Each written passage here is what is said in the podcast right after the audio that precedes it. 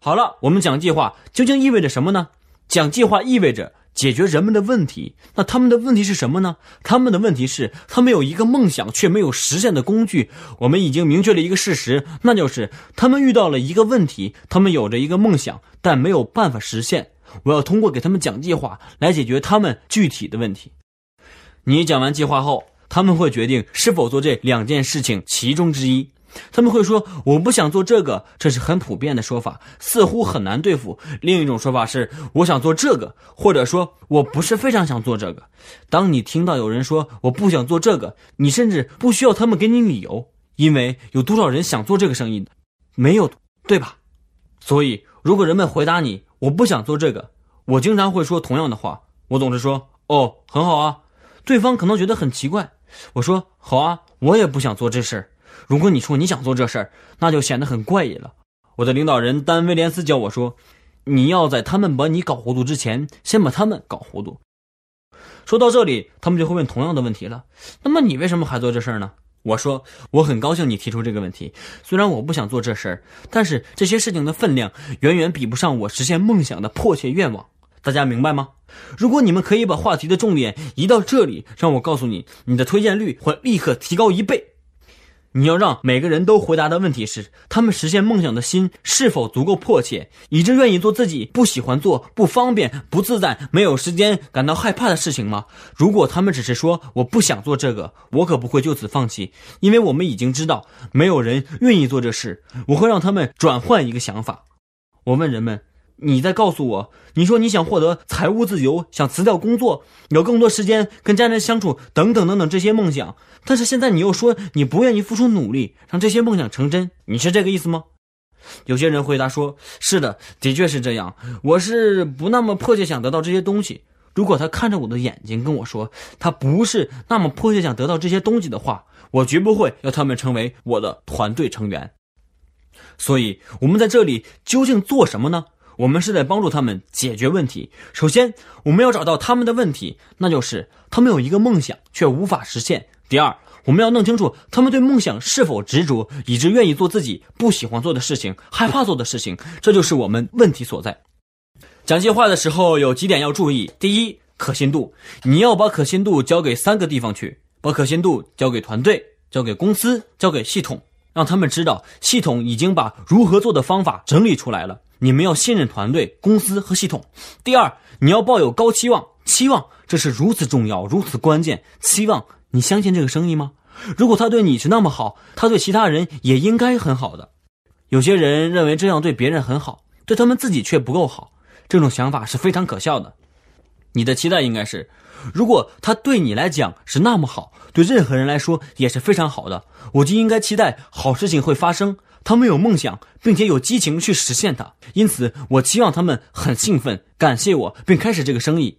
所以，我不会在讲计划时使用“如果”这个词，我会推荐使用“当什么时候”。我不会说“如果你这么做”，如果你推荐新人，我会说“当你开始这个生意，当你推荐新人”，不是“如果”，而是什么时候。这是你高期望的一个标志。你是否很迫切期待这个生意？你要点燃自己。否则，人们看不到你就不会有所行动。他们看不到你的前进方向，你没有期望他们做成事情，因此他们也没有想达到什么目标。所以，你要点燃自己，点燃自己。事情正在发生，团队正在前进。不管你需要什么才能点燃自己，不管任何代价。所以，第一是可信度，第二是期望，第三是姿态。你已经得到了这个星球上最好的东西，你要给他们这个信号。我希望你在团队里，但我并不一定需要你。你需要这个生意，甚于我们需要你。到处都是人，我们可以找到很多人来做这件事情。重要的不是你说什么，而是你说话的姿态。现在我们来谈第五点，也是最后一点。我们已经交了朋友，我们已经找到了和培养人们的梦想，找到深层次的情感因素。然后我们讲计划和解决他们的问题，而不是销售计划。最后。我们要把事情做一个小结，我们要用问题来把他们引向下一步。很多时候，人们在前面四个步骤都做得很不错，然后他们讲完计划，看着新人，新人也看着你，然后说：“这个生意很好吧？”“当然好啊。”“那我们以后再聊吧。”什么事情都没有发生，计划就结束了。我们要把计划过渡到行动，把它继续推动下去。这不是跟进，跟进可以稍后再做。我们要做的是问几个问题。第一个很容易记住，就是你是什么？一、二还是三？一代表生意发展者，三代表购物者或者顾客，二代表还不清楚是想做一还是三。所以我们问的一个很简单的问题：你是一、二还是三？问他们处于什么位置，要咨询领导人，看看你们的支持团队具体怎么使用这个方法。然后我会问这个问题：我刚给你讲的内容里，你最喜欢的是什么？这个问题可以把我们带回梦想上。你最喜欢的是什么？有人说我喜欢被动收入这个概念，有人说我喜欢你说的杠杆的力量等等。然后我说你为什么喜欢这一点呢？这样我们就可以再次回到他们的梦想上。你是什么？一二还是三？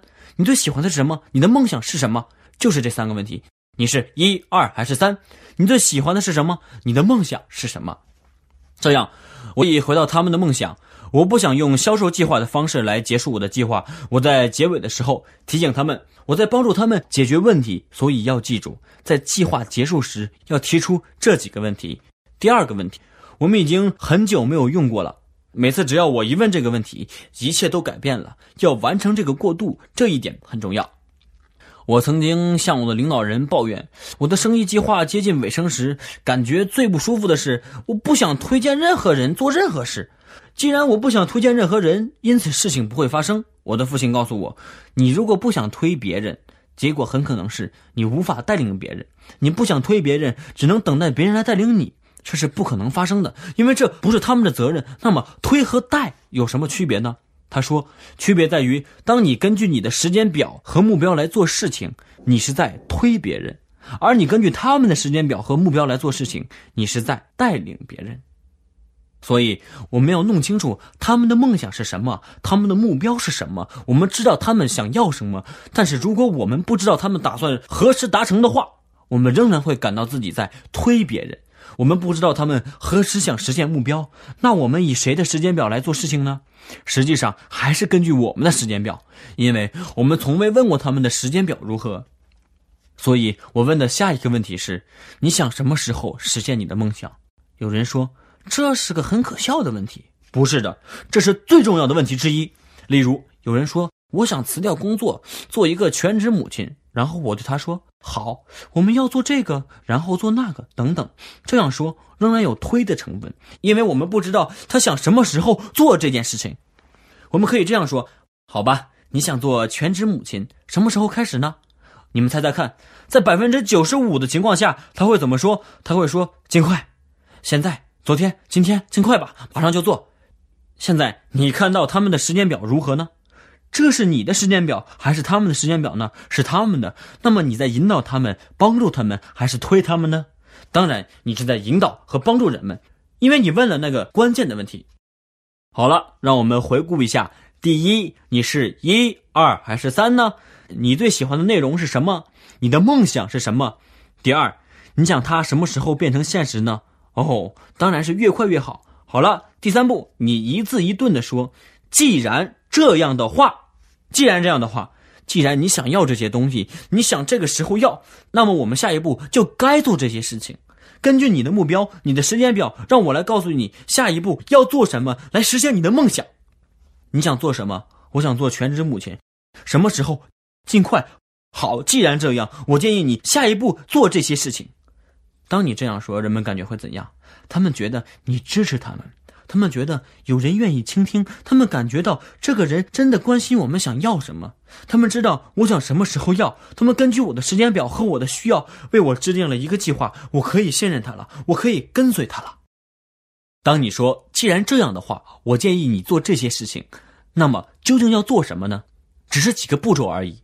我们需要把生意资料给到他们手上，我们需要安排一个时间。让他们跟领导人和团队见面，然后要开始这个过程。当对方说他想尽快得到财务自由，你就说：既然这样的话，我们接下来要这么做。这里有一些学习材料，我要带你们认识谁谁谁。这个人我跟你谈过很多次了。最重要的是，我们要见一些高质量的人，然后就和人们一起列名单，开始循环八步模式：列名单、邀约、讲计划等等，就是这样。关键在于要找到我们如何能服务人们，然后利用这个生意计划来服务别人，而不是利用别人来服务这个生意计划。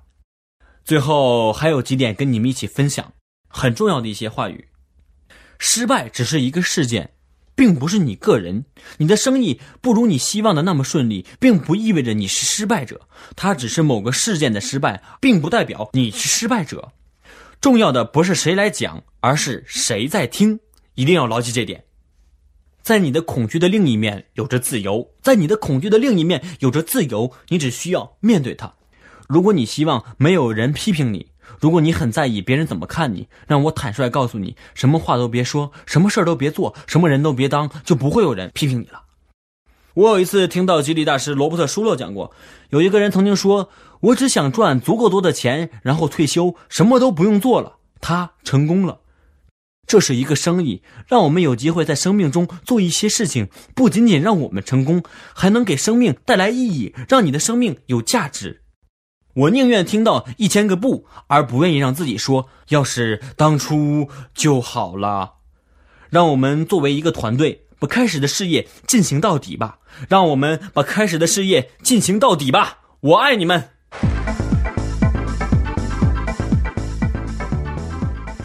朋友，想获得更多的成功经验吗？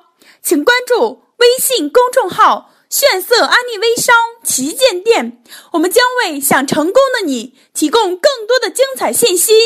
炫色安利微商旗舰店等你哦。